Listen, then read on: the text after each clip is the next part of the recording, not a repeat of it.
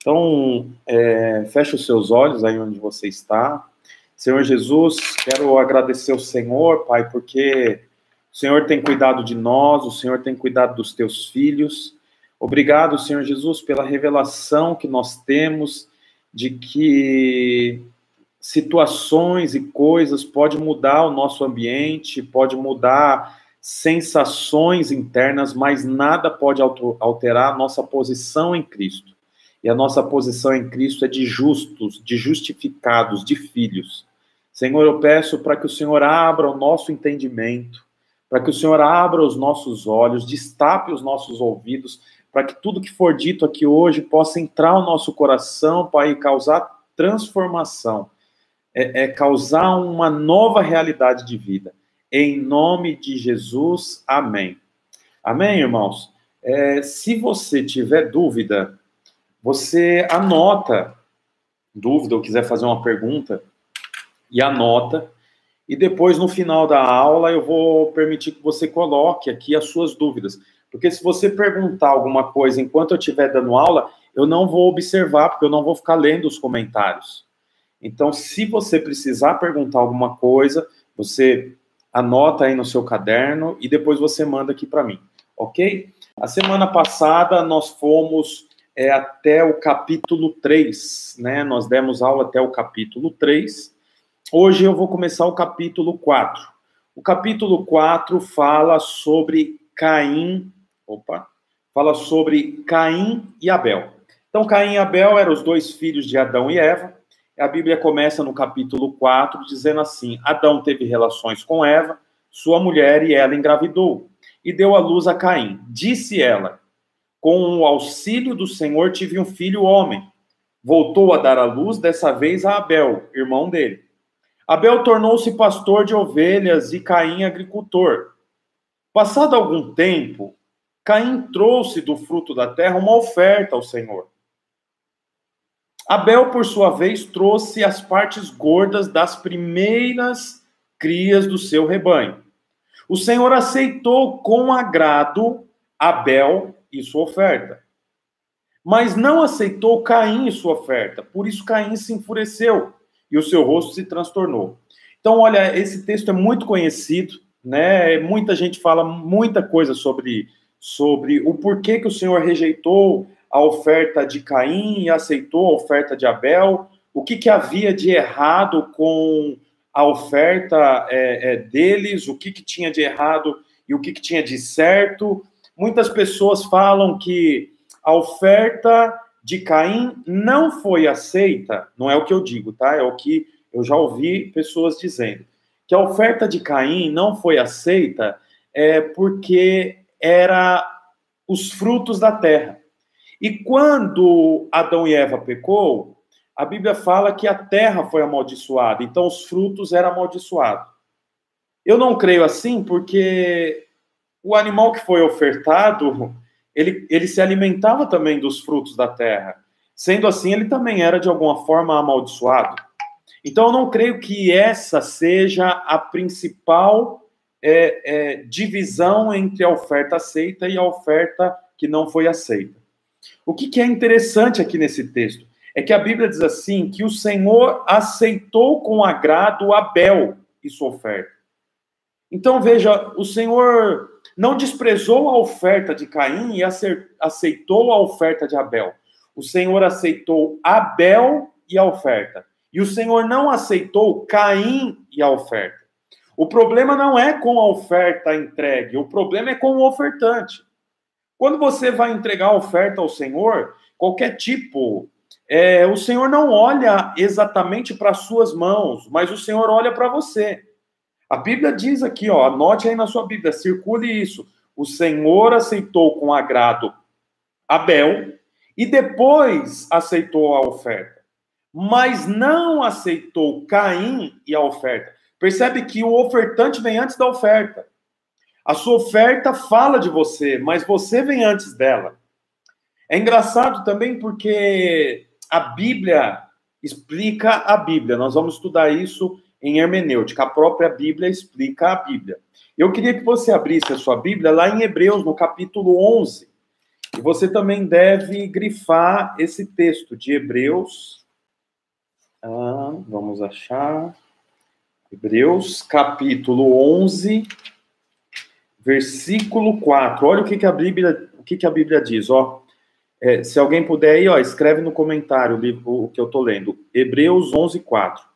Pela fé, pela fé, Abel ofereceu a Deus um sacrifício superior ao de Caim. Por que, que a oferta de Abel foi superior à de Caim? Foi superior porque foi pela fé. Olha como continua. Pela fé, ele foi reconhecido como justo. Por que, que o Senhor recebe Abel e a sua oferta, mas não recebe Caim e a oferta? Aqui, ó. Pela fé, ele foi reconhecido como justo. Quando Deus aprovou as suas ofertas, embora esteja morto, por meio da fé, ainda fala. Olha que interessante. Então, quer dizer, o Senhor recebeu a oferta de Abel, porque a oferta de Abel foi por meio da fé e não por meio da obra. Sendo assim, talvez Abel podia oferecer o que Caim ofereceu e ser aceito, porque Deus não tinha problema com Caim. E Deus, perdão, Deus não tinha problema com a oferta de Caim. O problema do Senhor era com Caim. Porque Caim veio trazer a sua oferta, mas a oferta de Caim não tinha como base a fé, talvez tinha base é, o serviço, tinha base o trabalho, tinha base a, a obra, mas Hebreus testifica de que a oferta de Caim foi diferente porque foi baseado na fé. Essa é a principal diferença do porquê o Senhor aceita a oferta de um e rejeita a oferta do outro. E olha, é interessante que a Bíblia diz aqui, né, ainda em Hebreus 11, 4, olha o finalzinho. Embora esteja morto, quem está morto? Caim, perdão, Abel. Por meio da fé, a oferta ainda fala. Olha, a oferta fala, a sua oferta fala. Ainda que você esteja morto, a sua oferta continua falando. Eu vou contar um testemunho aqui, acredito que eu nunca contei no culto, é, nas nossas reuniões nas nossas reuniões, assim que eu casei, eu decidi vender o carro que eu e a pastora Bruna tínhamos e comprei um carro no leilão. Arrumei o carro, deixei o carro muito bom, né? Um carro é, com cinco anos de uso, apesar de ser de leilão, era muito bom. E aí, o que, que aconteceu? É, Deus falou comigo assim para mim dar o carro como oferta para uma pessoa. Eu e a Bruna tinha acabado de casar, nós tínhamos oito meses de casado quando Deus falou isso comigo. E então eu, de, né, assim no começo, falei: nossa, como assim dar um carro para uma pessoa? Era uma pessoa que estava para casar, eu lembro até hoje. E Deus é, testificou no meu espírito, no espírito da pastora Bruna, que nós deveríamos ofertar. Então nós chamamos esse casal que estava alguns meses para casar e nós falamos para ele que Deus queria dar um presente para eles de casamento. Então ofertamos o carro. E você sabe que até hoje aquela oferta fala. Eu percebo isso. Eu percebo isso no, nos meus negócios, eu percebo isso quando eu compro, quando eu vendo, principalmente no que diz respeito aos carros que eu faço negócio. Acabo comprando, aparece muita coisa boa para mim, e eu creio que o Senhor é, tem aberto as portas para mim em algumas áreas, porque aquela oferta que eu fiz há 10 anos atrás fala até os dias de hoje. Porque a oferta tem esse poder, é o que a Bíblia diz. A oferta fala. Portanto, lembre-se que aquilo que você entrega ao Senhor, é, o Senhor não se esquece. E a oferta continua falando em seu nome. O texto continua. O texto diz assim: O Senhor disse a Caim: por que você está furioso? Você vê que Deus é um Deus de pergunta. Ele constantemente faz perguntas. Ele perguntou lá para Adão, lembra? Adão, onde você está? Por acaso você comeu do fruto proibido? É, quem te deu de comer? Porque Deus é um Deus de perguntas. Ele sempre faz perguntas e ele sempre vai fazer perguntas para mim e para você. Então ele pergunta: por que, que você está furioso, Caim? porque se transformou o seu rosto. Olha, esse é um sinal. Gente furiosa tem o rosto transformado. Portanto, se você se preocupa com a sua estética, não ande furioso, porque a fúria transforma o rosto. Olha o que, continua dizendo aqui. Se você fizer o bem, não será aceito? Outra pergunta. Mas se não fizer, saiba que o pecado ameaça a porta. Ele deseja conquistá-lo, mas você deve dominá-lo. Olha que interessante, o pecado deseja conquistá-lo, é assim até hoje. O pecado tenta conquistar a mim e a você. E qual que é o nosso papel? O Senhor já disse para Caim: você deve dominá-lo. Domine. Por quê? Porque eu sou imagem e semelhança. Lembra que nós estudamos lá no, no, nos capítulos anteriores? O Senhor me fez imagem e semelhança e disse para mim dominar. Portanto, eu posso dominar sobre todas, todas as áreas da minha vida, inclusive sobre o pecado. Por quê? Porque eu sou bom? Eu sou forte? Sou inteligente? Eu conheço muito da Bíblia? Não, porque eu sou imagem e semelhança. Disse, porém, é, Caim a seu irmão Abel: Vamos, é, porém, vamos para o campo comigo? Quando estava lá, Caim atacou o seu irmão Abel e o matou. Então o Senhor perguntou a Caim, em outra ocasião, o Senhor perguntou para Caim: Aonde que está o seu irmão Caim, Abel? Aonde, por onde anda Abel? Disse é, o Senhor: O que foi que você fez? Agora, olha isso aqui, é outra coisa que você tem que grifar na sua Bíblia. Escute, da terra o sangue do seu irmão está clamando. Por quê? Porque Caim matou, foi sangue derramado, o primeiro sangue de humano derramado, pelo menos que há registro na Bíblia, e aquele sangue foi para a terra, e agora, olha, o sangue do seu irmão está clamando. Agora, amaldiçoado é você pela terra, que abriu a boca para receber da sua mão o sangue do seu irmão. Nossa, isso, isso é muito forte. Observe isso aqui que eu vou dizer para você. Olha, Caim possivelmente matou o irmão, talvez empurrando ele do monte, e ele caiu, e o sangue possivelmente caiu de, suas, de sua boca, dos seus ouvidos, de uma fratura exposta, e agora o Senhor está dizendo que a terra, perdão, o sangue do seu irmão está clamando a mim. Agora eu pergunto para você, e, e não é uma pergunta retórica, você pode escrever aqui.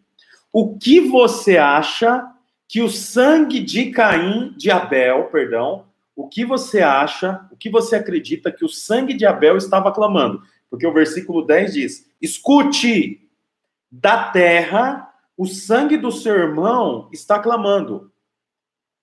Agora eu quero deixar essa pergunta para você. O que você acha que o sangue de Abel clamava, porque era uma voz audível. O Senhor diz: escute. E o texto continua: agora amaldiçoado é você pela terra, que abriu a boca para receber da sua mão o sangue do seu irmão. Pergunta para você aí, ó, se tivesse prova, essa seria a pergunta da prova. O que você acha que o sangue de Abel dizia? Pelo que, que o sangue de Abel clamava? Porque Abel não fez nada para Caim. A culpa definitivamente não foi de Abel. Abel trouxe a sua oferta, e a oferta de Abel era uma oferta baseada na fé, e Abel era um homem justo, porque a justificação vem pela fé. A Bíblia diz que Abraão creu e por isso foi justificado. A Bíblia diz que a oferta de Abel era uma oferta baseada na fé e que ele era justo, porque a justificação é pela fé. Já sobre Caim, a Bíblia não diz isso. Então, a pergunta aqui para você, que alguns já responderam aqui, a, o sangue de Abel clamava pelo quê? o sangue clamava por justiça. Ele não tinha feito nada, ele só entregou uma oferta e o Senhor se agradou. Aí o irmão que transformou o rosto porque ficou irado, furioso, a Bíblia diz. Aí agora ele arruma um jeito de vingar. Ele se vinga, mas o sangue que foi para a terra agora clama por vingança. Porque Abel não fez nada. E olha o que, que a Bíblia diz, vai aí para Hebreus 12, 24. Alguém escreve a referência aí, Hebreus 12, 24. Eu vou te falar como é que eu faço com a minha Bíblia. Isso que eu estou fazendo aqui com você é, é uma explanação. O que, que, é uma explanação? Eu li aqui é, Gênesis 4,10. Escute da terra o sangue do seu irmão está clamando. E agora eu estou explanando lá para capítulo 12 de Hebreus, né? Uma concordância bíblica. Como que eu faço? Lá em Hebreus 12, é, é, 12 24, eu coloco lá, ver também Gênesis 4:10. Lá em Gênesis 4:10, eu escrevo assim entre parênteses, ver também Hebreus 12, 24. É o que está aqui na minha Bíblia, ó. Por isso que eu estou indo lá para Hebreus 12, 24.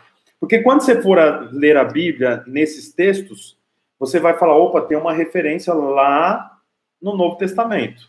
Ou tem uma referência lá no Velho Testamento. E aí você vai ler e vai lembrar do que, que nós falamos. Então, o que, que diz em Hebreus 12, 24? A Jesus, mediador de uma nova aliança, e o sangue aspergido, o sangue de quem? De Jesus, o sangue de Jesus na cruz, que fala coisas superiores ao que fala o sangue de Abel. Está escrito isso aí na sua Bíblia? Olha que interessante. Enquanto o sangue de Abel clama por justiça, porque Abel foi morto sem, é, é, sem motivo, ele foi morto porque o irmão dele estava furioso, então ele, é, foi morto um inocente, então o sangue clama por justiça. Clamar por justiça não é ruim, é positivo. Mas o sangue de Jesus derramado lá na cruz fala de coisas superiores ao que fala o sangue de Abel. O que, que fala o sangue é, é, de Jesus? Olha, agora nós vamos lá para. Não, é Gênesis 4,10 mesmo. O que, que fala o sangue de Jesus? O sangue de Jesus fala sobre perdão. O sangue de Jesus fala sobre remissão de pecados. É isso que fala o sangue de Jesus. Portanto, o sangue de Jesus fala sobre coisas superiores ao que fala o sangue de Abel. Portanto, deixa eu te falar uma coisa: se você passou por algum momento difícil na sua vida, se você viveu em algum momento uma traição, se você viveu algum momento no seu casamento é, dias difíceis, se você viveu em algum momento no seu trabalho é, dias é, de dificuldade, deixa eu te falar uma coisa: você tem duas escolhas. Agir como agiu o sangue de Abel, que clama por vingança, ou agir como agiu o sangue de Jesus, que fala sobre coisas superiores ao que fala o sangue de Abel, que é sobre perdão. Portanto, o, o perdão é superior à vingança. Nós, homens, queremos sempre vingança. Então, é, você foi assaltado, o que você mais quer é vingança, né? Justiça. Você sofreu no seu antigo relacionamento. Você viu o seu pai abandonar sua mãe com os filhos para criar. Você sabe, a nossa carne, o nosso sangue pede por justiça, por vingança. Mas o sangue de Jesus fala sobre coisas superiores. Dificilmente nós vamos alcançar o que o sangue de Jesus fala, mas nós precisamos, no mínimo, ter revelação sobre isso. O perdão é superior à vingança. O, o perdão é superior à justiça. Quem vive buscando a justiça é... vai em algum momento encontrá-la, encontrar essa justiça que tanto busca, mas o período vivido buscando justiça é um tempo de muita dificuldade, é um tempo de muita chateação é, pessoas é, morrem esperando justiça. Mas deixa eu te falar uma coisa: gente que perdoa vive muito melhor. Vou ficar de pé, vamos ver se dá certo. Então eu quero, eu quero dizer para você que o sangue de Jesus fala sobre coisas superiores. Eu e você merecíamos a justiça. Eu e você merecíamos a morte. Mas eu quero dizer para você que o sangue de Jesus não fala sobre justiça, sobre morte e sobre vingança. O sangue de Jesus fala sobre perdão. Então não importa o que você tenha feito, importa é como que você crê, em qual sangue você crê. No sangue de Abel ou no sangue derramado na cruz por Jesus. O texto continua dizendo assim, ah, é, versículo 12, Gênesis 4, 12: Quando você cultivar a terra, esta não lhe dará mais da sua força. Você será um fugitivo errante pelo mundo. Essa era a, a maldição que Caim recebeu, ou receberia, né? Viveu é, por conta do que ele fez com o irmão dele. Viveria errante e a terra já não produziria a força que ela tinha. Aí Caim falou ao Senhor: Olha que interessante. Meu castigo é maior do que eu posso suportar. Hoje me expulsa desta terra e terei que me esconder da tua face. Serei um fugitivo, errante pelo mundo, e qualquer que me encontrar me matará.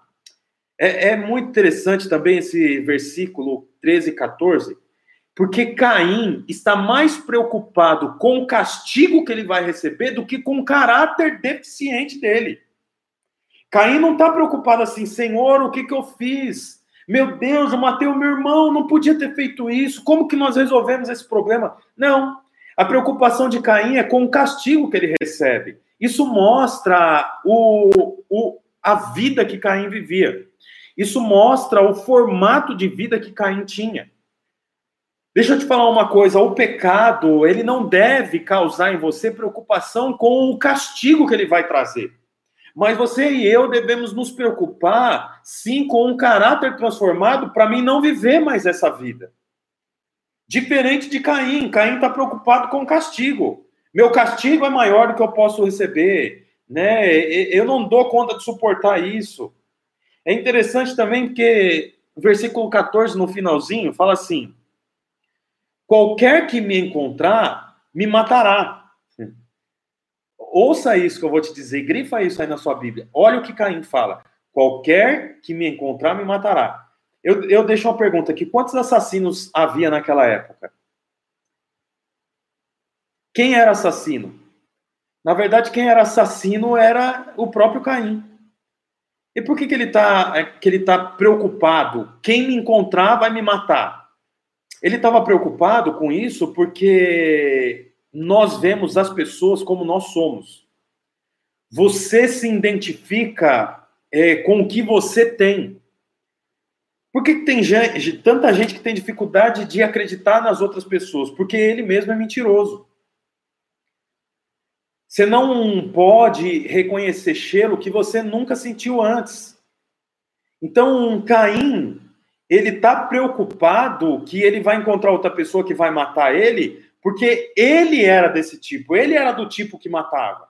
Ele era do tipo que, que, que é, assassinava. Então ele se preocupa com encontrar uma outra pessoa e ele pensa que as pessoas no mundo são todas iguais a ele. Não são. Deixa eu te falar uma coisa: as pessoas não são todas iguais, as pessoas não são iguais a você. Você não é igual a outras pessoas. Você precisa entender que você tem uma identidade. Aí a pessoa é, casa, né? Ou no período de namoro, e ela acaba tendo um problema com o marido, com o namorado. Então agora ela acha que todos os homens são iguais. Não são. Não é assim que funciona. Você precisa ter revelação de que é, as pessoas são diferentes e você é diferente. E na verdade eu e você somos diferentes de tudo que existe no mundo, porque nós somos imagem e semelhança. O Senhor nos deu autoridade. O texto continua, o versículo 17. Caim teve relações com sua mulher e ela engravidou e deu à luz a Enoque. Depois Caim fundou uma cidade, a qual deu o nome do seu filho é, Enoque. A cidade se chamava Enoque. A Enoque nasceu Irade. Irade gerou a Meujael. Meujael, Metusael. Metusael, a Lameque. Lameque tomou duas mulheres. Uma chamava-se Ada e a outra Zilá. Ada deu à luz a Jabal, que foi o pai daqueles que moravam em tendas e criavam rebanhos. O nome dos irmãos dele era Jubal, que foi o pai de todos os que tocam harpa e flauta. Zilá também deu à luz a um filho chamado Tubal-Caim, que fabricava todo tipo de ferramentas de bronze e de ferro. Tubal-Caim teve uma irmã chamada Naamá. Disse Lameque às suas mulheres, Adá e Zilá, ouçam-me, mulheres de Lameque, escutem minhas palavras. Eu matei um homem porque me feriu, e um menino porque me machucou. Se Caim é vingado sete vezes, Lameque o será setenta e sete. Olha, aqui fala sobre os descendentes de Caim. Abel morreu, Caim conheceu uma mulher, né? E teve relação sexual com essa mulher, e a partir daí nasceram filhos. E você sabe, até aqui, do versículo 17 ao versículo 24, registra os descendentes de Caim.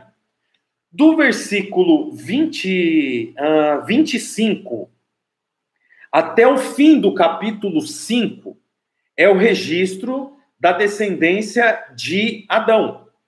Então, Adão, é, na verdade, perdeu Abel, Caim morreu, porque Abel matou, mas Adão e Eva teve outro filho chamado Sete, e a partir de Sete, é, Deus é, reconheceu a geração de Adão. O Senhor não reconhece a geração de Adão por meio de Caim. A geração por meio de Caim é uma geração não levada em consideração pelo Senhor. Mas a geração nascida a partir de Sete, que é o outro filho de Adão, essa é reconhecida pelo Senhor. Eu vou provar isso para você. Eu li aqui a descendência de Caim. O que, que tem de registro na descendência de Caim? Nascimento e morte. Esses homens da descendência de Caim, eles. É, nascimento e morte não, né? Na verdade, só tem registro de nascimento. É, e produtividade. Então, por exemplo, aqui, ó. É, Caim teve relação com a sua mulher, ela engravidou e deu à luz a Enoque. Caim fundou uma cidade. Olha, fundar uma cidade não é coisa simples. Fundar uma cidade é, requer algum tipo de trabalho. Depois a Bíblia fala aqui que é, Lameque é, tomou duas mulheres e deu à luz a Jabal, que foi pai daqueles que moram em tendas e que cria rebanho. Então, é, é, preste atenção nisso. Você vai entender onde eu quero chegar. Eu preciso que você preste muita atenção no que eu vou falar aqui. Jabal, ele era produtor de tendas e criador de rebanho. Aí a Bíblia fala aqui que Tubal-Caim era um homem que fazia todo tipo de ferramenta de bronze e de ferro. Naquela época, quem trabalhava com isso era muito rico, era quase que um engenheiro. Produzir ferramentas a partir de bronze e ferro, a Bíblia diz que ele produzia. É, a Bíblia diz aqui também que é, teve um dos filhos de Caim que ele era quase que um produtor musical, né? Ele tocava harpa, flauta. Então, o que, que chama atenção na descendência de Caim? A produtividade. O que é que eles faziam? Mas olha que interessante a descendência de Adão, no capítulo 5. Fala assim: esse, esse é o registro da descendência de Adão. Quando Deus criou o homem, a semelhança de Deus o fez. Homem e mulher os criou. Quando foram criados, ele os abençoou e os chamou de homem. Aos 130 anos, Adão gerou um filho à sua semelhança. Olha, olha, aqui você também deveria grifar na sua Bíblia. O homem era a imagem e semelhança de Deus. Não é isso que nós vemos lá em Gênesis, no capítulo é, 1, é, versículo 27? Criou Deus o homem, a sua imagem, a imagem de Deus o criou. Mas o homem come do fruto perde a autoridade e, consequentemente, perde a imagem e semelhança. Agora, olha lá o versículo 3 do capítulo 5. Aos 130 anos, Adão gerou um filho, a sua semelhança. Os filhos de Adão já não eram a imagem e semelhança de Deus. Os filhos de Adão eram semelhança de Adão. Por quê? Porque Adão perdeu a imagem e semelhança quando comeu do fruto que não deveria ter comido. Eu queria que vocês escrevessem alguma coisa aqui para mim saber que vocês estão aí também, porque está muito parada aqui a coisa.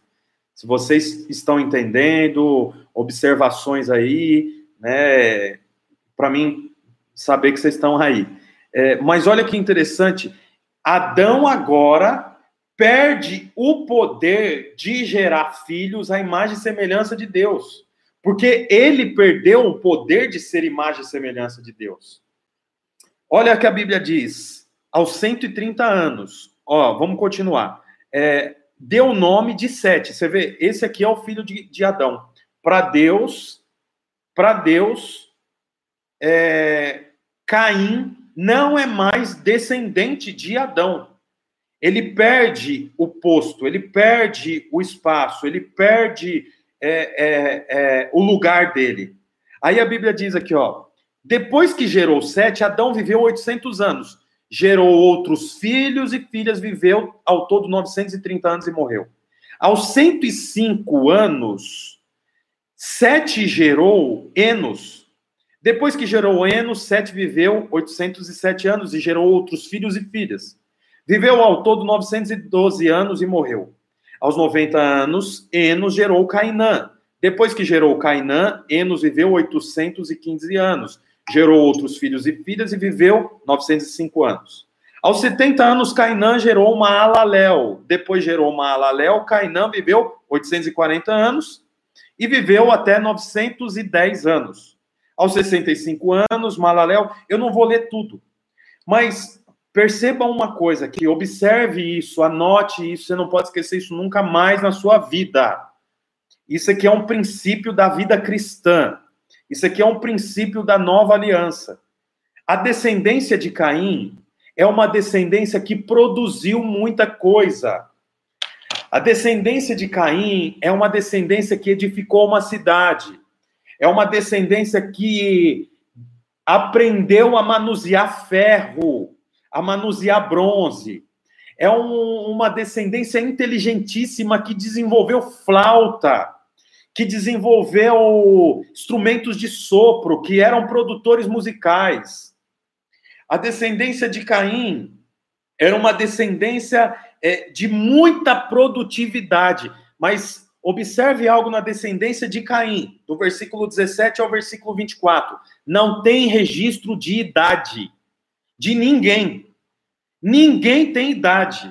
Não tem registro de é, com quantos anos teve o primeiro filho, não teve registro de com quantos anos é, é, é morreu, não tem número de idade. Quando você vai lá para Gênesis 5, o capítulo inteiro, você percebe que não há registro de produtividade, mas há registro de geração de filhos. Há registro de com quantos anos teve o primeiro filho, é, até quantos anos ele gerou e com quantos anos morreu. Dá praticamente é a capivara do homem, né? Assim que fala, né? Na, quando a pessoa precisa ir para a delegacia lá. Isso, isso é interessante demais. É, é, que para Deus, o Senhor não leva em consideração o que você faz. O Senhor leva em consideração, na realidade, os anos que você vive na presença dele. Porque nós vamos ver que, olha o último versículo do capítulo 5. Aos 500 anos, Noé tinha gerado Sem, Cã e Jafé. Você percebe a descendência de Adão a partir de Sete e não a partir de, de Caim é uma descendência que o Senhor levou em consideração. É uma descendência que o Senhor contou os dias. A Bíblia mostra que, que é, o Senhor contou os dias de cada um deles. E olha, foram muitos dias. Foram muitos dias 905 anos, 930 anos. O Senhor contou cada um desses dias. Olha, deixa eu ser bem claro.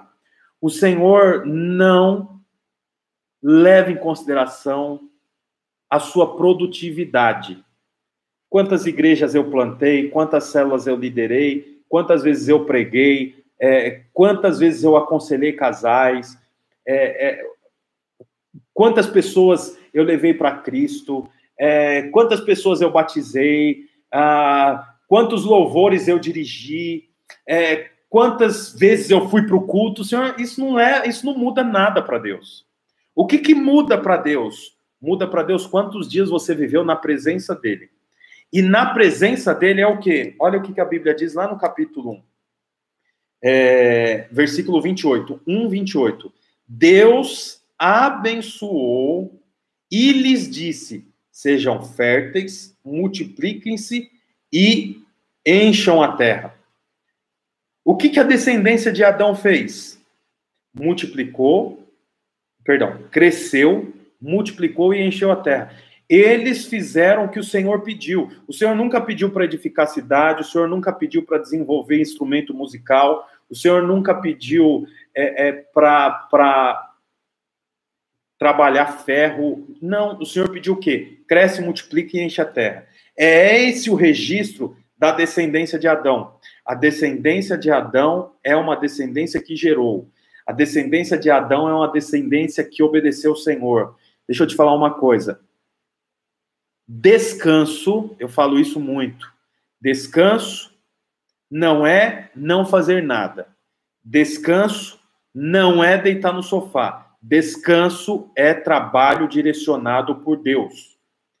Trabalho direcionado por Deus traz descanso. Quando você faz o que o Senhor mandou você fazer, isso traz descanso. Mas quando você faz o que você acha que é bom, isso só traz destruição. Poxa, eu queria ir lá para Lucas, no capítulo 15. Ai, vamos, vamos lá. Senão eu preciso, só para você entender isso. Lucas 15. A Bíblia fala aqui em Lucas 15 sobre a ovelha perdida, a moeda perdida e o filho perdido. A ovelha perdida, está com a sua Bíblia aberta aí, dá uma olhada. Lucas 15, do 1 ao 7. Uma ovelha se perdeu. Por que a ovelha se perdeu? Por falta de senso de direção. O pastor foi até ela e buscou. Do versículo 8 ao versículo 10, a Bíblia conta a história de uma moeda que foi perdida. E a moeda foi perdida por falta de cuidado do dono da moeda. Então o dono da moeda para tudo que está fazendo e procura até encontrar. Mas do versículo 11 do capítulo 15 até o versículo 32 conta a parábola do filho pródigo. Vocês já conhecem.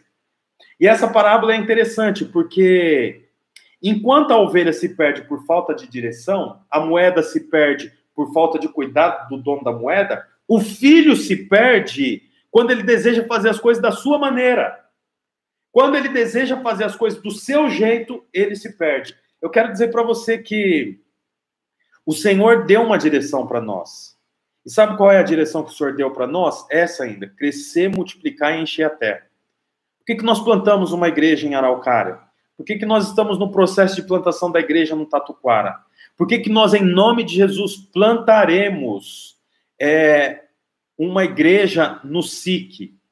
Porque esse é o chamado de Deus: crescer, multiplicar e encher a terra. Cresça, multiplique e enche a terra. Não é crescer e encher a terra apenas com filhos naturais, mas é crescer e encher a terra com filhos espirituais. Então, desenvolva isso. Nós vamos falar muito sobre isso ainda, mas é importante que você entenda: o Senhor só leva em consideração os dias vividos debaixo da vontade dele. A descendência de Caim produziu muito, mas o Senhor não leva em consideração os dias vividos.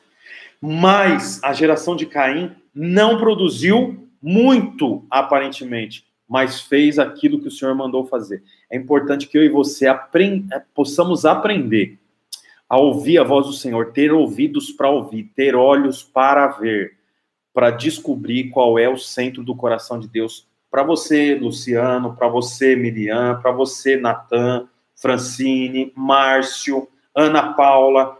Esse tempo que nós estamos estudando, peça ao Senhor, Senhor, mostra para mim qual é o desejo do seu coração para minha vida. Amém, gente? Manda um amém aí, um glória a Deus. É, a Fran está perguntando qual é o texto, Lucas 15.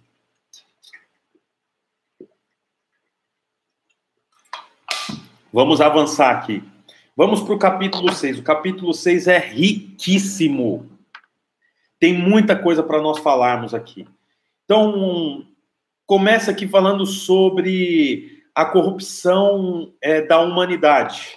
Então, a Bíblia diz aqui: quando os homens começaram a multiplicar-se na terra e lhes nasceram filhas, os filhos de Deus viram que as filhas dos homens eram bonitas e escolheram para si aquelas que lhes agradaram. Então disse o Senhor: Por causa da perversidade do homem, meu espírito não contenderá com ele para sempre. Ele só viverá 120 anos. Naqueles dias havia nefilins, eram gigantes na terra. E também, posteriormente, quando os filhos de Deus possuíram as filhas dos homens e elas lhe deram filhos. Eles foram os heróis do passado, homens famosos. Então, o que está acontecendo aqui? É, os filhos de Deus observaram que as filhas dos homens eram bonitas e atraentes. Quem são as filhas dos homens? As mulheres da terra. Quem são os filhos de Deus? Há duas teses: anjos ou anjos caídos, que era a terça parte que, junto com Lúcifer, é, foram lançados ao precipício. Nós estudaremos isso em Isaías. Mas, é, resumindo, os filhos de Deus poderiam ser os anjos, como os filhos de Deus poderiam ser os anjos caídos. Deu para entender? Tudo bem até aqui? O que importa é que houve aqui uma condescendência. É, a condescendência é uma tentativa de Satanás para confundir o povo de Deus. O que, que é a condescendência? É a mistura. Então, quer dizer, mistura o mundo com a vida da igreja, o, o, o é, a moça está vivendo a vida de Deus, está lendo, está buscando, batizou, aí ela se apaixona por um menino da faculdade. E o menino não tem nenhum princípio cristão. E esse menino vai acabar conduzindo ela para fora dos caminhos do Senhor. Isso é a condescendência. Então, é uma estratégia de Satanás. Satanás tenta confundir o povo de Deus com a condescendência, a mistura. Então, houve a mistura. O Senhor viu, falou: não é possível né? E ele falou: a partir de agora, o homem não viverá mais como vivia muitos anos, mas ele vai ter a idade reduzida, né? O número máximo vai ser de 120 anos, é o que diz a Bíblia. Versículo 4, naquele, é, perdão. Para concluir esse esse pedaço, o relacionamento entre as filhas dos homens e os filhos de Deus geraram os nefilins, que eram gigantes é, Davi destrói um gigante, conhecido como Golias. Era descendente dos Nefilins. Depois eles foram é, se acabando, porque ele não era uma nação. Eles eram fruto dessa condescendência descrito no capítulo 6. Tudo bem, gente, até aqui? Isso é um pouco polêmico. É, se você tiver dúvida, depois manda para mim. Mas eu não vou paralisar em assuntos polêmicos, porque tem muita coisa para nós estudarmos, ok? Se você tiver dúvida, me manda, não tem problema. Versículo 5: O Senhor viu que a perversidade do homem tinha aumentado na terra, e que toda a inclinação dos pensamentos do seu coração era sempre e somente para o mal. Isso é assim até hoje. Por isso que o coração do homem é enganoso, porque os nossos pensamentos e o nosso coração sempre é para o pecado. Sempre é para o pecado. Tem hora que eu fecho o olho aqui que é para me concentrar, porque é difícil dar aula online, assim, não é fácil. Então, eu fecho o olho aqui para me concentrar. Versículo 6. Então o Senhor arrependeu-se de ter feito o homem sobre a terra, e isso cortou-lhe o coração. Disse o Senhor: Farei desaparecer da terra o homem que criei. Os homens e também os grandes animais, os pequenos, as aves do céu, arrependo-me de haver feito. A Noé, porém, o Senhor mostrou-lhe benevolência. Isso é lindo. Porque existe uma nação de homens perversos. Os homens eram perversos. Estavam todos conduzidos ao pecado. Estavam todos entregues à imoralidade. Mas o Senhor viu um homem, um homem. E qual era o nome dele? Escreve aí o nome dele. Qual era o nome do homem que o Senhor viu? Eu vou passar uma cola aqui, ó. Noé. E olha o versículo 9. Olha isso aqui, ó. Essa é a história da família de Noé. Noé era homem justo.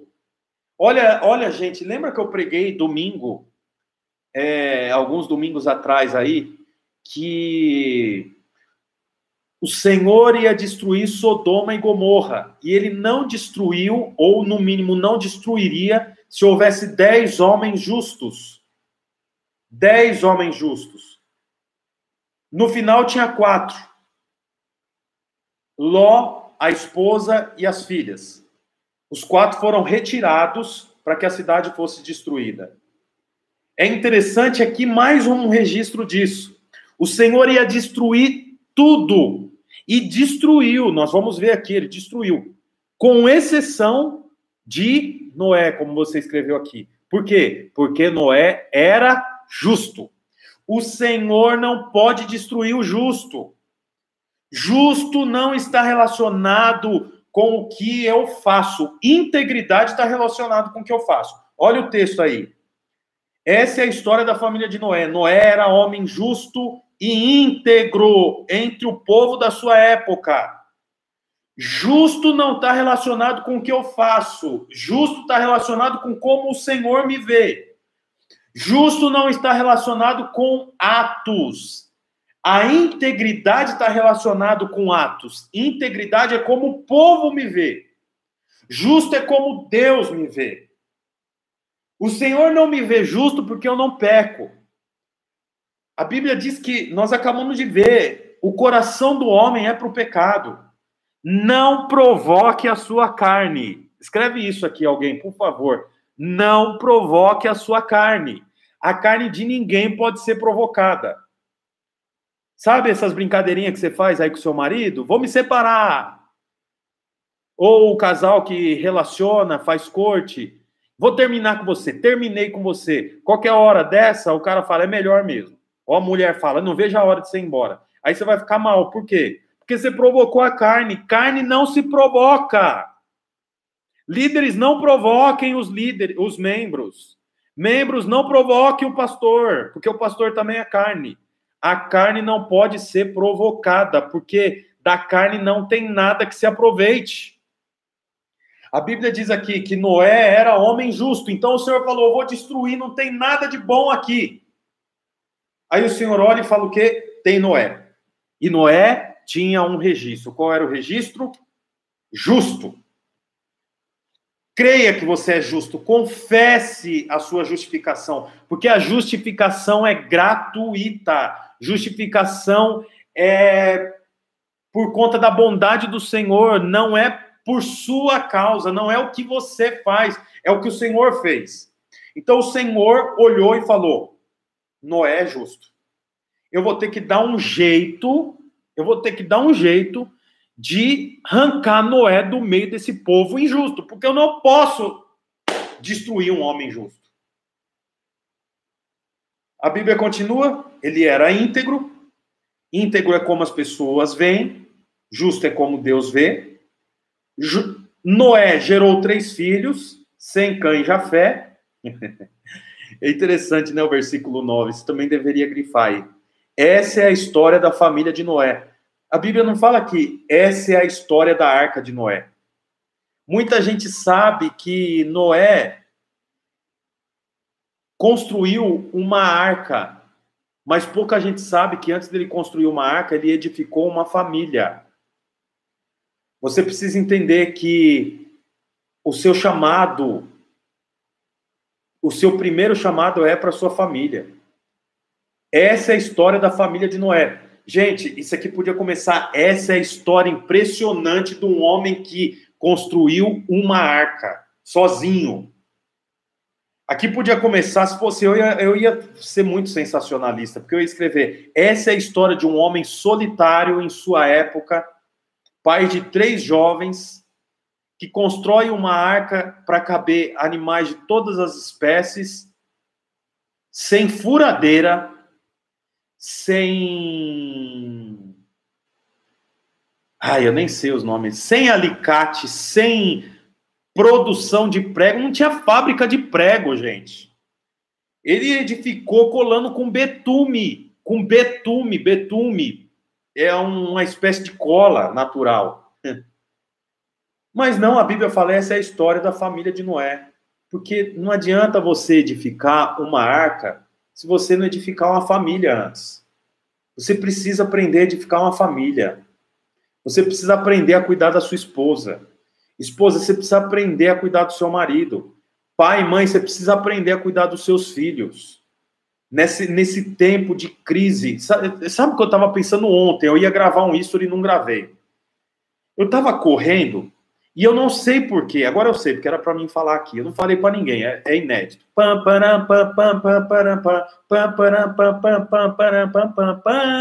Inédito.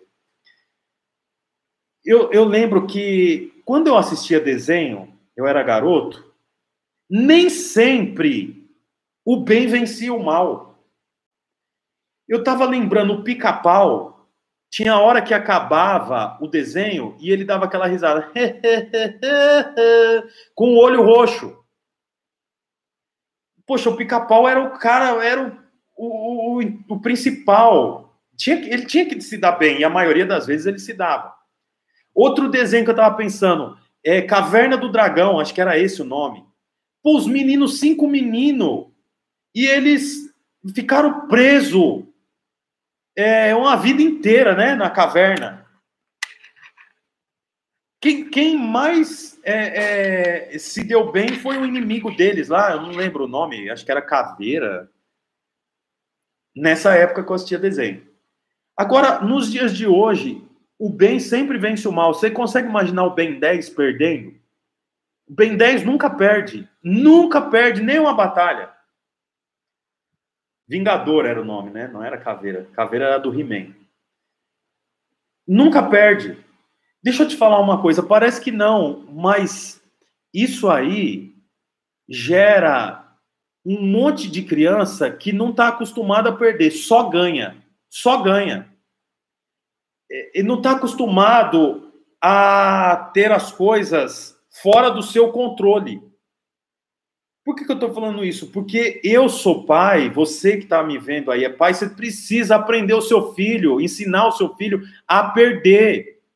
Ensinar o seu filho que nem sempre o bem vence o mal. Vai ter momentos na escola dele que o mal vai vencer o bem. Se ele não aprender isso, você sabe, ele vai, ele vai sofrer. Paulo estava indo para Roma, direcionado pelo Senhor o navio dele naufragou, o homem quase morreu. Olha, aparentemente o mal estava vencendo bem. Aí ele consegue chegar na margem, chega lá, tá todo mundo com frio, ele fala: "Vou fazer uma fogueira". Ele acende a fogueira, sai uma serpente e morde a mão dele. Olha, deixa eu te falar uma coisa, se os nossos filhos não aprender que as coisas saem do controle e tem hora que nada vai dar certo, vai ter um monte de moleque tonto, um monte de menina é, é, é, é, menina tem que tomar mais cuidado para falar, né? Um monte de menina fragilizada. Essa é a história da família de Noé. Você aí, ó, tá escrevendo uma história na sua família. Você está escrevendo uma história na vida do seu filho, da sua filha. Se você, ai, não, não pode bater, não pode corrigir, não pode dar varada. Se você não der varada na perna do seu filho hoje, quando seu filho tiver 16, 18 anos, ele vai levar é, é cacetete da polícia na, nas costas. Então ensina, corrige, mostra. Peraí, meu celular está tocando aqui. Eita. Então aprende, né? Desenvolve isso, a sua família, em nome de Jesus. Você está aí? Tem alguém comigo aí? Fala aí se você está comigo. Fala aí para mim se isso faz sentido para você, pelo amor de Deus. Eu pus no modo avião tá tocando.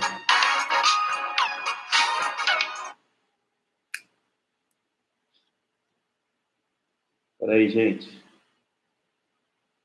Pronto. Faz sentido, né? Amém. É, vamos continuar aqui.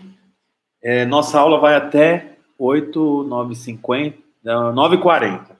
9 horas. Vamos, vamos avançar, vamos avançar. Continua ou paro aqui, gente? Fala aqui para mim. É, aí a Bíblia continua dizendo aqui: Ora, a terra estava corrompida aos olhos de Deus, cheia de violência. Ao ver como a terra se corrompera, pois toda a humanidade havia corrompido a sua conduta, Deus disse a Noé: Darei fim a todos os seres humanos, porque a terra encheu-se de violência por causa deles. Eu os destruirei com a terra. Você, porém, fará uma arca de madeira de cipreste divida em compartimento e revista de piche. Tem versão que fala betume. É a mesma coisa. Por dentro e por fora. Faça com 135 metros de comprimento, 22 metros e meio de largura e 13 metros e meio de altura. Faça ali um teto com um vão de 45 centímetros entre o teto e o corpo da arca. Como aquelas casas antigas, sabe? Que tinha o telhado, as paredes subiam até um, um, um nível, e aí ficava um espaço assim. Vocês lembram dessas casas? Coloque um por, uma porta lateral na arca e faça um andar superior, um médio e um inferior. Eis que vou trazer água sobre a terra o dilúvio para destruir debaixo do céu toda criatura que tem fôlego de vida. Tudo o que há na terra perecerá. Mas, olha esse mas, mas com você estabelecerei a minha aliança. Aleluia, Jesus. Fala aí, Senhor, estabelece a sua aliança comigo. Na verdade, já foi estabelecida, nós precisamos crer. Mas com você estabelecerei a minha aliança, e você entrará na arca com seus filhos, sua mulher e as mulheres de seu filho, seus filhos. Faça entrar na arca um casal de cada um dos seres vivos, macho e fêmea, para conservá-los vivos com você. De cada espécie de ave, de cada espécie de animal grande, de cada espécie de animal pequeno que se move rente ao chão, virá, virá um casal a você para que seja conservado vivo. Olha, deixa eu te falar uma coisa. Você consegue imaginar essa, primeiro, a produção da arca, né? É uma loucura. A produção da arca é uma loucura, né? O tamanho dela aqui é um negócio assim descomunal. Aí, agora, o senhor fala: olha, você vai construir, vai entrar você e a sua família. Por que você e a sua família? Noé, essa é a história da família de Noé. Essa não é a história da arca. É a história da família. Porque se Noé não tem família, não adianta nada ele salvar os animais. Ah, eu queria tanto estar perto assim, né? A gente perto é ruim, né? Nossa. Mas olha, a Bíblia fala assim, ó. Mas com você estabelecerei a minha aliança. Você sabe, os planos de Deus para Noé envolvem três responsabilidades. Anote isso. Não aqui, aqui não. Se você quiser digitar aqui, não tem problema, mas anote na sua Bíblia, no seu caderno. Os planos de Deus para Noé envolvem três responsabilidades. Primeira responsabilidade, construir a arca. Ele tinha que construir a arca. E o Senhor daria condições, porque o Senhor não pede a você uma obra, perdão, o Senhor não pede a você uma obra que você seja impossibilitado de fazer. O Senhor pede uma obra possível de ser feita, porque Ele vai conduzir. Segunda, segunda responsabilidade, confiar na aliança. Ele tinha que crer, mas com você estabelecerei a minha aliança. Você entrará na arca com seus filhos. Era a responsabilidade dele. Confiar na aliança que o Senhor tinha feito. E terceiro, juntar os animais Agora, gente, como é que junta os animais? Dois ainda. Duas girafas, dois elefantes, dois leões, ou melhor, um leão e uma leoa, duas águias, duas pombas. A gente vai ficar aqui o dia falando. Como que junta? Como que Noé podia juntar? Ele já tinha que construir a arca. Mas aí o texto diz aqui, ó, é, os animais virá até você. Agora eu pergunto, como é que o animal viria até Noé? De que jeito que o animal viria? Como que o animal ia saber a hora de vir? Porque os animais ouvem o Senhor. Os animais, deixa eu conjugar do jeito correto aqui. Os animais ouviram o Senhor. Eu não vou entrar aqui no mérito se os animais ouviram o Senhor até hoje.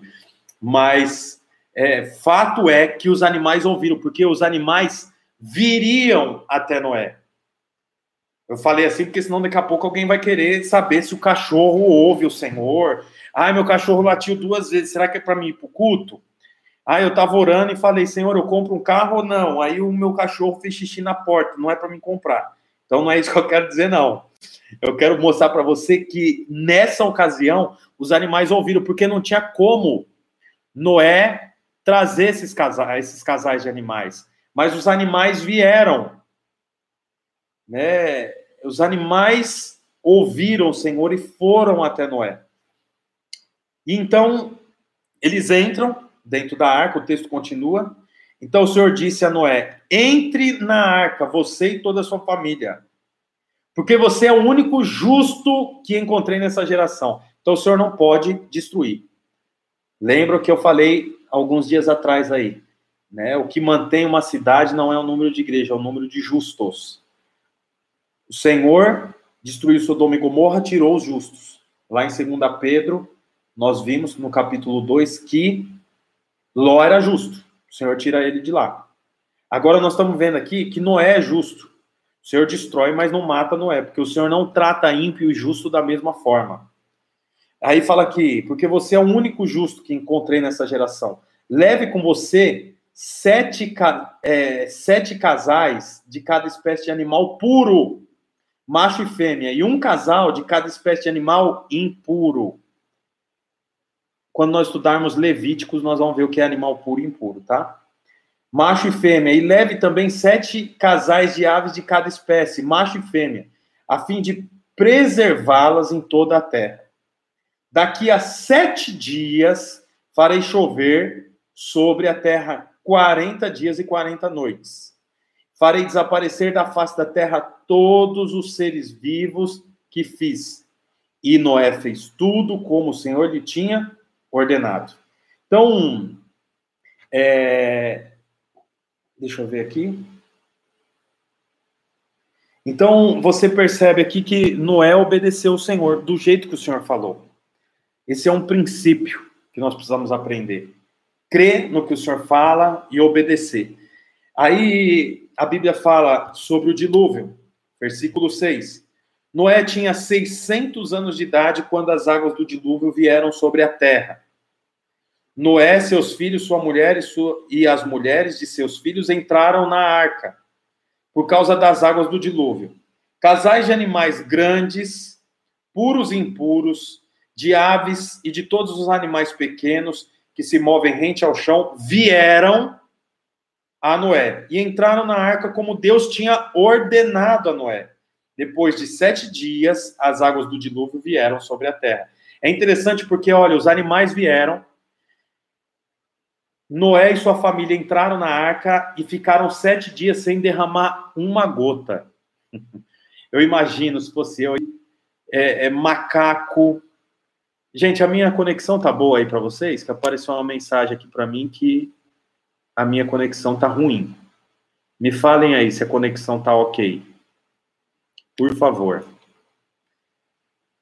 Sete dias eles ficaram ali parados, aguardando e crendo que o Senhor faria chover. Então, deixa eu te falar uma coisa aí. Aguarde. Aguarde ah, tá. Então tá ótimo. Já voltou. Olha, aguarde, porque é, se o Senhor prometeu, ele vai cumprir. Ele vai fazer.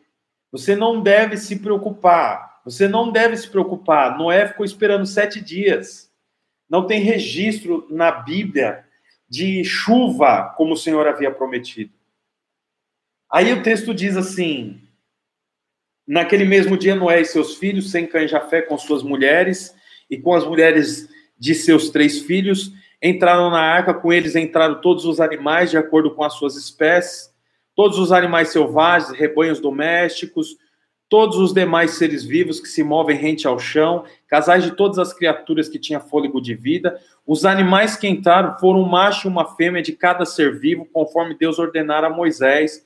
Então o Senhor fechou a porta. Quem fechou a porta da arca? O Senhor. O Senhor vedou. Porque como que ele fecharia? Noé está dentro, mas o Senhor fechou a porta. Olha, isso é tremendo. Eu quero dizer para você que no meio de uma sociedade corrompida, Noé não foi sucumbido. Noé, Noé não se afogou nas suas próprias emoções, nos seus próprios sentimentos. Você sabe, Noé estava sete dias esperando chuva, construiu a arca. Eu imagino, se o povo era um povo imoral, imagina Noé construindo uma arca, não havia registro de nada parecido. Então, esses homens imorais vinham e possivelmente riam deles, possivelmente ficava sem entender o que estava acontecendo, mas no meio da sociedade corrompida, Noé não se afogou nas suas próprias emoções e nos seus próprios sentimentos. Ai, será que eu estou indo no caminho certo? Será que era isso mesmo? Será que eu não me enganei? Será que Deus está nisso aqui mesmo? Será que eu estou certo em fazer. Ai, que, que eu estou perdendo meu tempo fazendo curso de teologia? Indo no culto todo domingo, ofertando, entregando dinheiro na igreja. Ah, isso é loucura, meu Deus. Olha, Noé não se afogou nas suas próprias emoções, nos seus próprios sentimentos. Não permita, você aí, não permita que as suas emoções, que são passageiras, gerem consequências eternas para você. Aprenda a desenvolver inteligência emocional. Inteligência emocional é saber guardar sua, as suas emoções. Porque vai ter momento que você vai, vai querer gritar, e você vai querer jogar tudo para o alto, e você vai, vai pensar: eu não sou ninguém, eu não, não tenho nada. O que, que eu estou fazendo nesse mundo? Crises existenciais. Nessa hora, tem inteligência emocional. Controle a sua emoção. Vá para Cristo. Não se afogue nas suas próprias emoções, nos seus próprios sentimentos. Olhe para Cristo. Desenvolva isso, aprenda isso. Uh, aleluia. Vamos mais, gente? Você está aí comigo? Eu tenho aqui anotado na minha Bíblia, acho que eu vou falar aqui rapidinho para você. Para você anotar aí. 10 dicas para você desenvolver inteligência emocional. 10 dicas para você desenvolver inteligência emocional. Depois você aprenda sobre inteligência emocional. Nós vamos falar sobre bastante sobre é, mente, vontades e emoções quando nós falamos sobre transformação da alma. Mas eu quero já adiantar alguma coisa com você. Primeira dica para você desenvolver inteligência emocional: observe e analise seu próprio comportamento. Esse é o poder de se ver de fora. Olhe para você mesmo quando você estiver fazendo alguma coisa, como se outras pessoas estivessem olhando. Então, quando você der chilique, sabe? Quando você der chilique e quiser falar palavrão, quando você tiver chilique com a sua cunhada, com o seu cunhado, com a sua sogra, com o seu marido, com seus filhos, e você começar a bater pau, hein? Quem que é? Quem, sabe aquelas loucura? Aí você lembra disso, ó. Observe e analise seu próprio comportamento. Olhe de fora, olhe para você. Que meu Deus, o que, que eu estou fazendo falando desse jeito? Por que, que eu estou estúpido assim? Por que, que eu bati na mesa? Por que, que eu virei as costas? Meu Deus, eu bati a porta, meu marido estava falando. Crie o hábito de se ver de fora. Primeira dica. Segunda dica: domine suas emoções. desenvolva o controle emocional. Sabe, não, não se afogue nas suas emoções. Terceira dica, vou passar bem rápido aqui, tá? Porque nem era para mim falar isso. Terceira dica para você desenvolver inteligência emocional: aprenda a trabalhar as emoções negativas.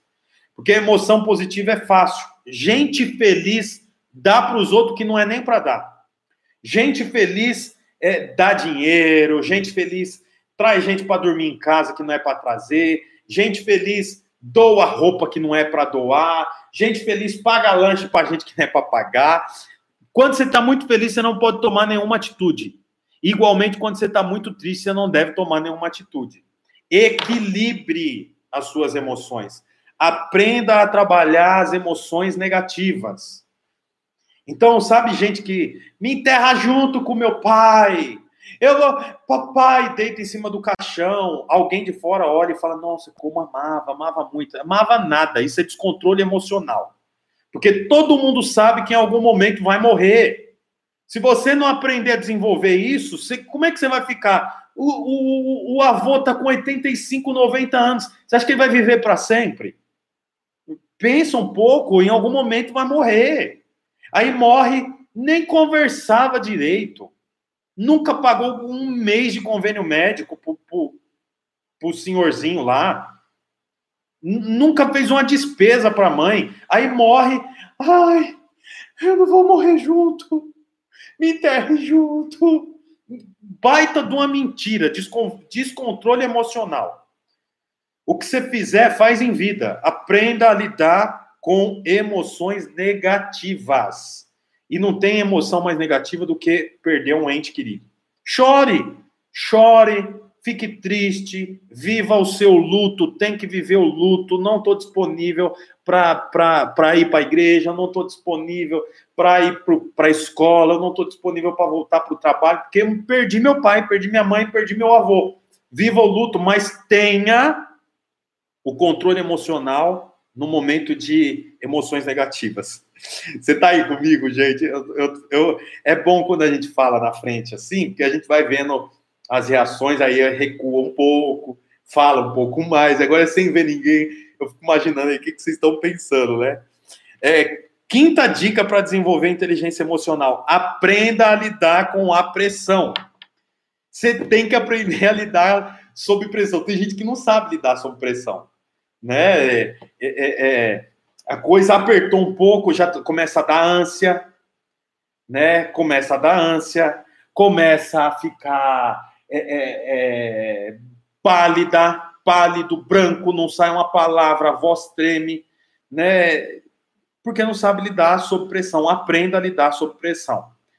Esse, esse, esse, isso é uma das qualificações do novo profissional aprender a lidar sob pressão.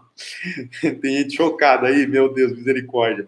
Sétima dica para desenvolver inteligência emocional: desenvolva o sentimento de empatia.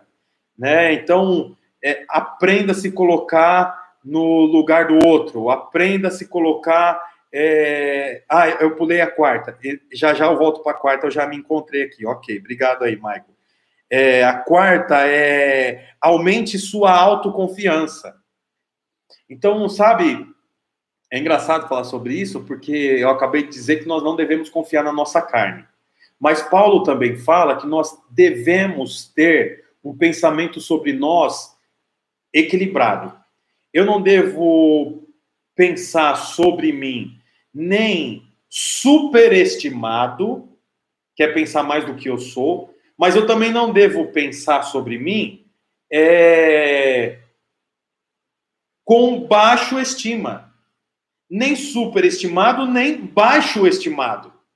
Né? É, eu devo pensar com equilíbrio. Então, por que, que eu estou dando essa aula? Porque eu estou qualificado para dar essa aula. Eu estudei, eu já dei muitas vezes essa matéria, então e eu dou tranquilamente. Eu estou com a minha Bíblia aqui e as minhas anotações na própria Bíblia, né? Talvez se você tivesse que dar essa aula, você não poderia ter compromisso nenhum, no dia. Você ia ficar estudando, escreve, e põe computador aqui, e põe slide aqui, e o seu celular te lembra do que você não pode esquecer. Mas eu, eu tenho confiança sobre isso.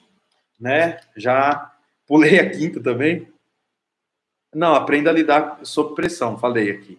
Desenvolva sentimento de empatia. É, a oitava, pratique a resiliência. A resiliência é o quê? É o tempo, essa é a melhor, a melhor é, é, resolução, não é essa palavra? Melhor significado para a palavra resiliência, para mim é esse que eu vou te falar. Resiliência é o tempo que eu levo para levantar de um tombo. Sabe quando as coisas dão errado para você? Quanto tempo você leva para levantar de um tombo? Quando alguém é desagradável com você, quando o seu patrão, o seu chefe é desonesto com você, como que você reage? Quanto tempo você leva para levantar desse tombo? Quando você está dirigindo e alguém bate no seu carro, isso te deixa muito triste. Tá, mas quanto tempo você fica triste? Quanto tempo você fica mal? Resiliência é o tempo que eu levo para mim me levantar de um tombo.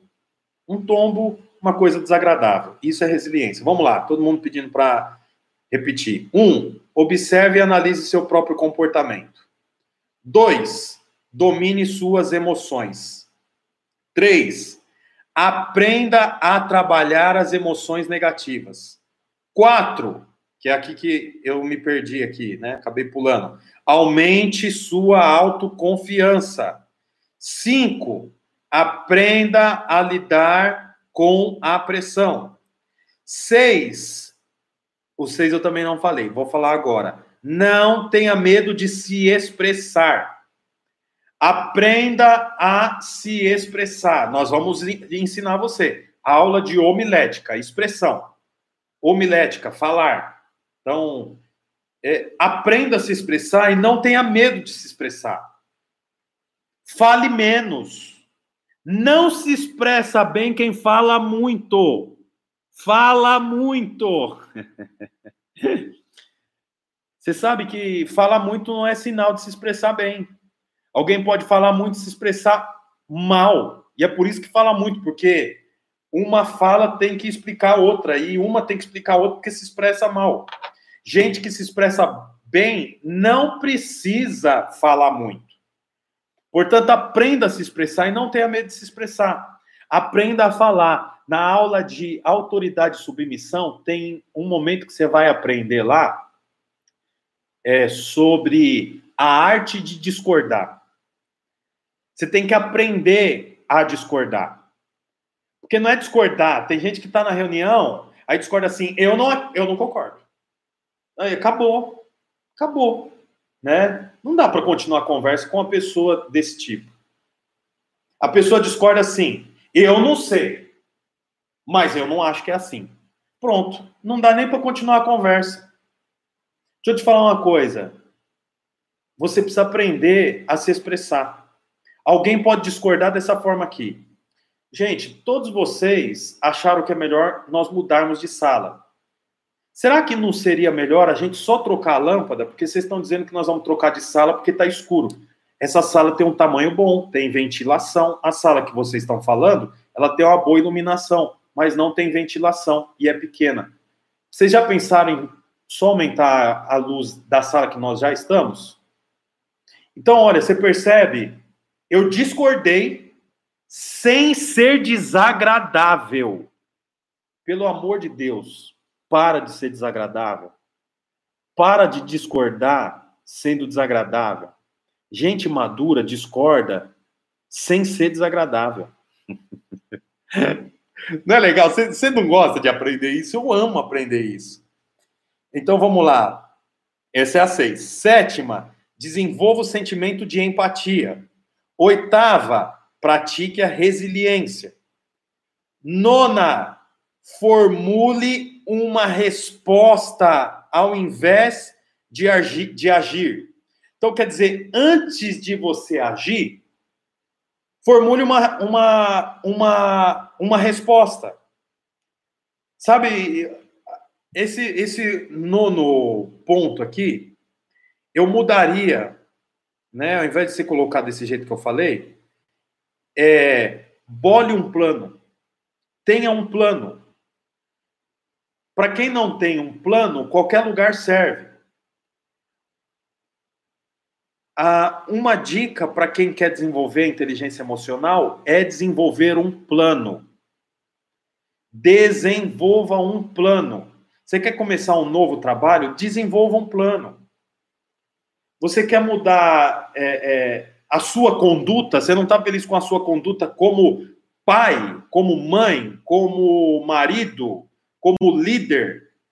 Desenvolva um plano. Tá aí comigo, gente? A internet está como? Me falem.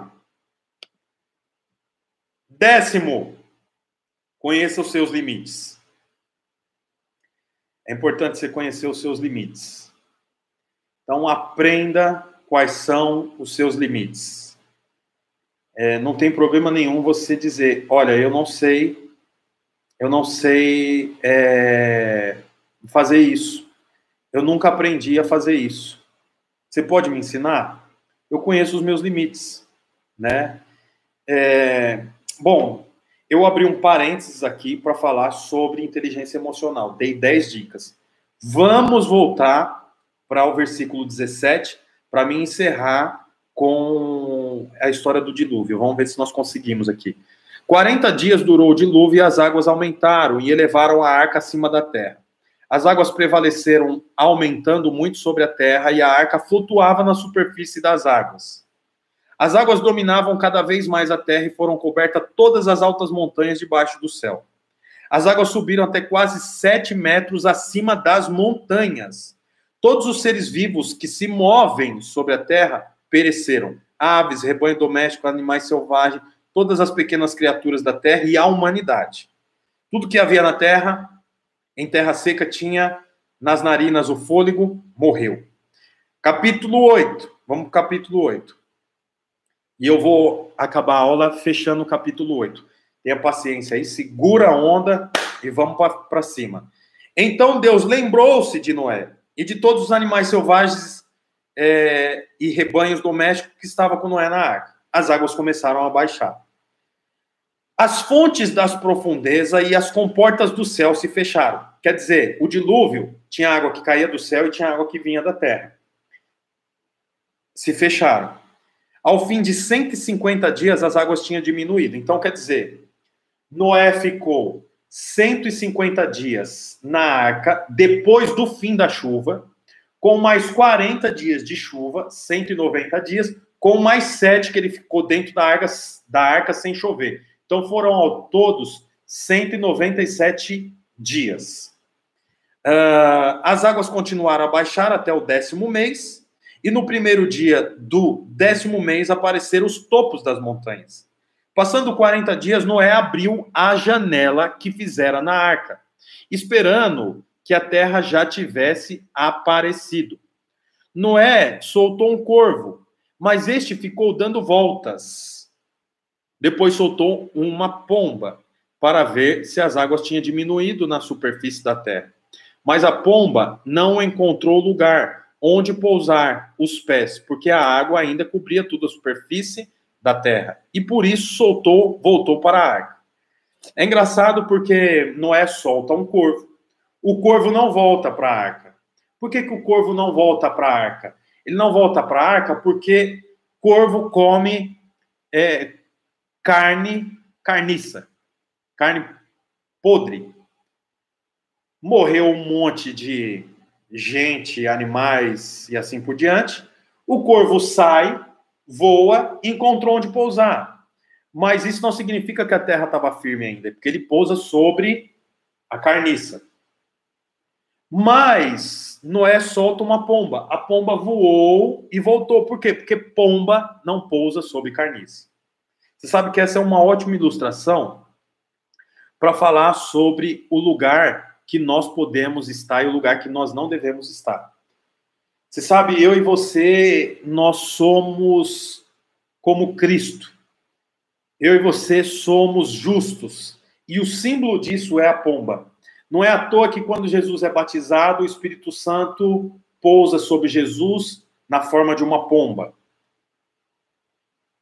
Você sabe que eu e você não temos lugar no mundo. Eu e você não temos lugar para pousar. Nosso lugar é na arca. Nosso lugar é em Cristo. Porque a arca é um tipo de Cristo. A arca salvou o justo Noé e a sua família, enquanto o mundo destruiu a todos. Eu e você somos como a pomba. Nós podemos sair para o mundo, mas nós não encontraremos lugar para pousar, porque o nosso lugar é em Cristo. A pomba volta, mas o corvo continua. O corvo é o símbolo do ímpio. O ímpio encontra lugar no mundo. Mas eu e você, que somos justos, eu e você que somos como pombas, eu e você que somos habitação do Espírito, nós não temos lugar no mundo. Aí o texto diz que é, no primeiro dia, versículo 13, no primeiro dia do primeiro mês do ano, 601 da vida de Noé, secaram-se as águas da terra. Noé então removeu o teto da arca e viu Portanto, Noé não tinha acesso à janela que ele soltou a pomba. Essa janela que Noé soltou a pomba e o corvo não é uma janela que ele tinha acesso. Lembra que eu falei que havia um espaço entre o teto e a coluna da, da, da arca, é isso que a Bíblia diz? Possivelmente foi por esse espaço que ele solta a, a pomba. Eu digo isso porque se ele tivesse acesso, ele mesmo olharia para fora e ele veria se a água já tinha baixado. Ele solta a pomba e o corvo porque ele não tem acesso ao lado de fora. E por que, que ele não tem acesso para o lado de fora? Porque Noé tinha muita coisa para fazer dentro da arca. Ele tinha que dar alimento para os animais, ele tinha que cuidar da família, ele tinha que disciplinar os filhos, ele tinha que cuidar da esposa, ele tinha que cuidar para os animais ficarem em harmonia. Se tivesse uma janela, o que, que eu e você faríamos? Eu não ia sair da janela. Eu ia ficar olhando na janela o tempo todo. Ver a chuva, ver os animais passando, ver aquele meu amigo que ficou rindo de mim porque eu estava construindo a arca. E aí o trabalho para dentro da arca ia ficar a Deus dará. Deixa eu te falar uma coisa aqui, olha aqui para mim, isso é, isso é tremendo. Quando eu aprendi isso, foi muito bom. Sabe por que, tem tanta gente que não se atrai mais pela vida de Deus? Porque está na janela, está olhando para fora, está olhando a tempestade, está olhando lá o povo morto, está olhando a chuva cair. Janela não é lugar de gente séria. A Bíblia fala que Eutico era um homem que estava ouvindo a pregação de Paulo e ele estava em uma janela. Sabe o que aconteceu? Ele dormiu e caiu da janela. A Bíblia conta que Davi estava passando no seu palácio e da janela ele viu uma mulher tomando banho, Betseba, e ele diz: essa mulher tem que ser minha. Aí ele traz a mulher para dentro da, do palácio, engravida a mulher e depois devolve ela para casa dela traz o marido para ter relação sexual com a esposa, para a esposa achar que o filho que ela está esperando é dele, enquanto era de Davi. E Davi estava na janela. A Bíblia conta que Jezabel, puxa, Jezabel agora, caiu da janela. Eu acho que é Jezabel, rainha Jezabel. Se não foi ela, é uma outra, mas eu acho que é ela caiu da janela. E quando ela caiu da janela, os cachorros comeram a carne dela. Percebe? Janela não é lugar de gente séria. Janela não é lugar de alguém que crê que está na arca. Quem crê que está na arca não tem tempo para ficar olhando na janela. Quem crê que está na arca não tem tempo para gastar com fofoca, não tem tempo para gastar com, com balada, com narguilé, com, com bebida alcoólica, com maconha, com, com balada, com é, é, é sei lá com o quê, com boteco. Quem está dentro da arca não tem tempo para ficar na janela. Você sabe, olha, sabe por que, que eu estou aqui agora fazendo isso? Sabe por que, que você está aí agora assistindo essa aula? Sabe por que, que mesmo aqui em São Paulo nós organizamos para ter a aula online? Porque nós estamos numa arca, a arca salva vidas. Eu não tenho tempo e eu não quero gastar a minha vida e a minha energia olhando pela janela. Quero gastar tempo é dentro da arca e você deveria crer desse jeito também. Gaste a sua vida na arca. Gaste a sua vida olhando para dentro. A Bíblia conta assim que é, tinha uma mulher chamada Raabe e ela morava em Jericó. Ela escondeu os espias e os espias falou para ela: Jericó toda vai ser destruída, mas se você ficar dentro da sua casa, toda Jericó vai cair, mas a sua casa vai ficar de pé. Só que você não pode sair para fora de casa.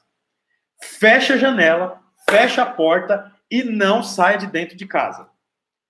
É interessante, né? Porque tem uma bênção para quem olha para dentro. Há uma, há uma bênção especial para quem não gasta tempo olhando a destruição de Jericó. Jericó pode estar tá destruindo, mas eu não estou aqui por causa de Jericó. Eu moro em Jericó, mas eu estou aqui por uma promessa. Eu creio na aliança. Creia na aliança. Jericó está aí, ó, destruindo, morrendo pessoas, lockdown, é crise, é crise é, é, é política, é polarização da, da, da, da, política e de crenças na, no mundo que nós vivemos. Deixa eu te falar uma coisa, isso pode ser muito ruim, mas ainda assim, olhe para dentro. Olhar para dentro é isso que nós estamos fazendo, ó. Olhar para dentro. É olhar para Cristo é olhar para a aliança que ele fez comigo e declarar a aliança. Sabe essas partes que você grifou aí na sua Bíblia? Declare ela. Você não tem o que orar, não sabe o que orar? Declare. Pega lá e diz: Senhor, a Noé estabeleceu, estabeleceu uma família, eu quero estabelecer uma família. Me dá sabedoria para estabelecer a minha família. Senhor, me dá sabedoria para mim ser um bom marido, para mim ser uma boa mãe. Oh, Senhor, a Bíblia diz aqui que o Senhor cuidou para que os animais viessem para a arca. Senhor, eu estou com medo, mas eu creio que o Senhor vai providenciar as, os clientes para vir até mim. Na pandemia, o Senhor providenciará, Senhor Jesus, as minhas finanças. O Senhor vai cuidar. Eu creio no Senhor. Declare isso, declare isso. Versículo 15. Vamos, vamos acabar o capítulo 8 aqui, falta um pouquinho só. Então Deus disse a Noé: saia da arca, você, sua mulher, seus filhos e as mulheres dele. É engraçado, né? É, o Senhor. Bom, vamos, vamos seguir aqui. Faça que saiam também todos os animais que estão com você, as aves, os grandes animais, os pequenos que se movem rente ao chão faça-os sair para que se espalhem pela terra, sejam férteis e se multipliquem. É a mesma promessa para Adão, percebe? É a mesma promessa para Adão. E daqui a pouco você vai ver a mesma promessa para Noé. Cresce, multiplica e enche a terra. Não é produção. Então Noé saiu da arca com sua mulher, seus filhos e as mulheres dele, e com todos os grandes animais, tudo que se move rente ao chão. Depois Noé construiu um altar de é, um altar dedicado ao Senhor. E tomando alguns animais e aves por ofereceu como holocausto. Quer dizer, ele sai da arca, aí quando ele sai da arca, ele oferece alguns animais para o Senhor. Aí alguém pode perguntar, mas pastor, é, é, não tinha é, casais de animais? Se ele matou animais aqui, então ficou faltando alguma espécie, porque ele matou. Lembra que nós lemos que teve animais que entraram sete sete casais, exatamente para isso aqui, ó, para oferecer como holocausto queimado sobre o altar. É interessante que Deus, quando traz os animais, traz animais sobressalentes para que esses animais forem oferec fossem oferecidos como sacrifício. Deixa eu te falar uma coisa. aprenda que o Senhor sempre vai dar para mim para você sobressalente. Esse sobressalente não é para mim comprar carros maravilhosos, casas maravilhosas. Eu posso ter carros maravilhosos e eu posso ter casas maravilhosas também, não tem problema nenhum. Mas o Senhor dá sobressalente para que eu aprenda a sacrificar para Ele, que eu aprenda a entregar para Ele, que eu aprenda a doar, que eu aprenda a dar. Olha só, os animais foi enviado sobrando, porque o Senhor já esperava que esses animais fossem entregues como sacrifício. Deixa eu te falar uma coisa: você aprendeu a sacrificar? Porque nós precisamos aprender a sacrificar. O Senhor foi sacrifício, o sacrifício único, que traz redenção para mim. Mas eu preciso aprender a sacrificar por amor ao Senhor também. Isso que eu e você estamos fazendo aqui é um tipo de sacrifício. Mas tem um monte de outras pessoas que não está disposto a pagar esse sacrifício. Versículo 21. O Senhor sentiu o aroma agradável e disse a si mesmo: Nunca mais amaldiçoarei a terra por causa do homem. Se percebe? Os animais sobressalentes fez com que, perdão, os animais sobressalentes foram entregues como sacrifícios. E o sacrifício fez com que o Senhor decidisse nunca mais amaldiçoar a terra. Você vê que interessante o poder do sacrifício?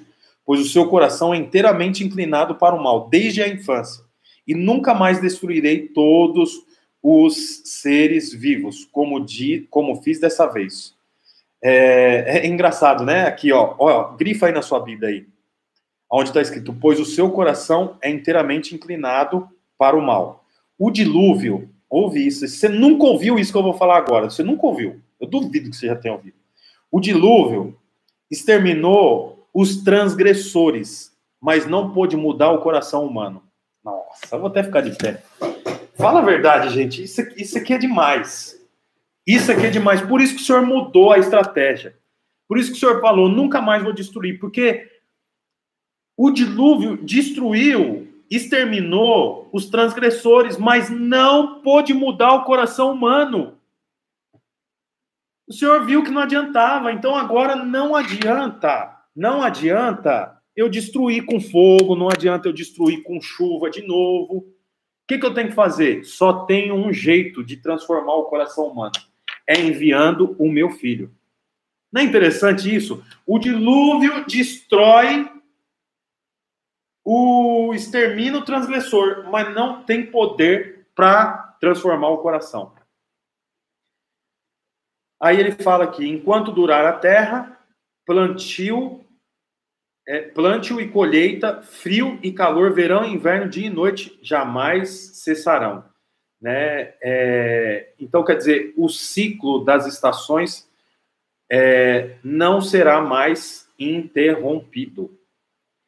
E aqui a Bíblia fala, né, mais para frente sobre a aliança, não vamos entrar hoje, já falamos bastante, e quinta-feira nós continuamos com o capítulo 9. Como já é 9h40, meus queridos amigos, o que, que eu vou fazer? Se você tiver dúvida, manda para mim a dúvida. Né? Essa aula vai ficar salva aqui, não é, Murilo? Vai ficar salva aqui. Você vai poder assistir em outro momento. E se você tiver dúvida, me manda as dúvidas, tá bom? É, daqui a pouco você vai receber no WhatsApp o link da aula do Lucas. Eu queria que você, do mesmo jeito que esteve aí comigo o tempo todo, esteja junto aí nessa, nessa live, tá? É, do Lucas. E vamos tirar uma foto aí da gente, né? Tira uma foto aqui para a gente poder postar. Vou pôr meu óculos aqui, ó e você tira uma foto aqui, ó. Tirou a foto, gente? Aí, tira, dá um print aí na sua tela, faz alguma coisa para você postar aí, marcar, fazer a postagem e marcar a gente. Ou tira foto assim também, ó. Vou ficar quietinho aqui, ó.